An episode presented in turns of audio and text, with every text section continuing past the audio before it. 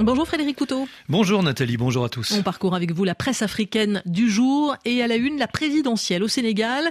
Quand, comment et avec qui? On en saura sans doute plus ce soir à partir de 19h hors local avec cette conférence de presse du président Macky Sall qui sera face aux médias, un face-à-face retransmis en direct par la RTS.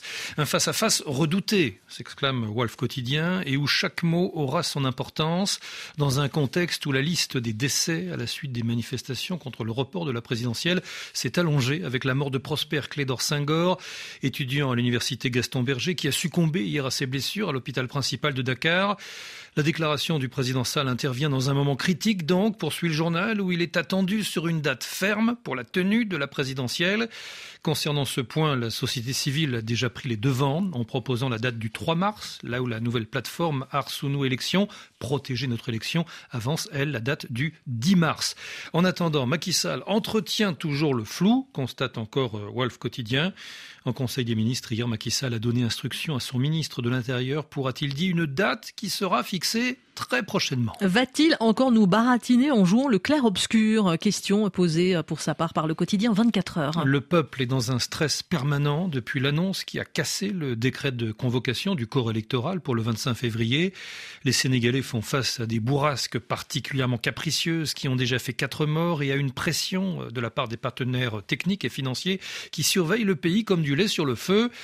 L'alerte est au rouge prévient encore 24 heures et le président de la République et encore moins sa famille politique ne doit détourner le regard. Personne ne doit le pousser à frapper de mépris la décision du Conseil constitutionnel au profit d'une bande qui ne compte pas lâcher le pouvoir.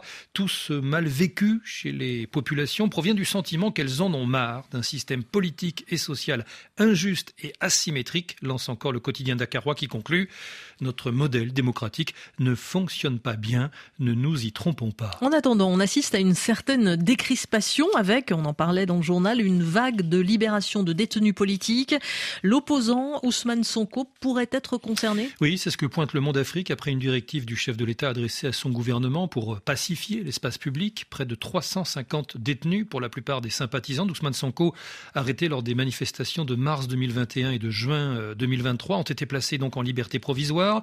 Nous sommes dans le sens de la décrispation, dans le sens de l'apaisement de la tension euh, politico-sociale, déclaré avant-hier la ministre de la Justice Aïssatal Sall, n'excluant pas qu'Ousmane Sonko et son second Bassirou Diomaye dont la candidature à la présidentielle a été validée malgré son incarcération, soit également élargie. Alors va-t-on vers une entente entre Macky Sall et Ousmane Sonko? Les deux hommes ont des raisons euh, objectives de fumer le calumet de la paix, affirme le quotidien Le Pays au Burkina Faso.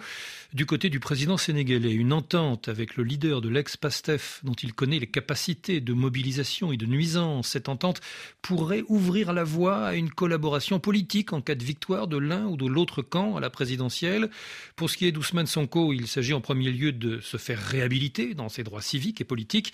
On le sait, par le fait du prince, Macky Sall a les clés qui pourraient offrir les portes de la participation à la présidentielle d'Ousmane Sonko.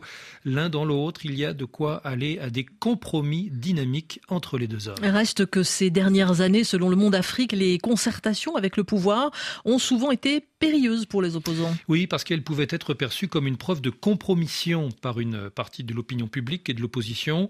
Pour l'heure, les responsables de l'ex-PASTEF invoquent l'absence d'information et d'accès à Sonko ou encore un débat pas à l'ordre du jour au sein de la formation, mais, mais ils tiennent aussi à rappeler ne jamais avoir été opposés à un dialogue avec le pouvoir. Frédéric Couteau pour la revue de la presse africaine. Merci à vous. On la retrouve évidemment sur RFI.fr. Et vous, vous revenez à 8h15 pour un coup d'œil à la presse internationale.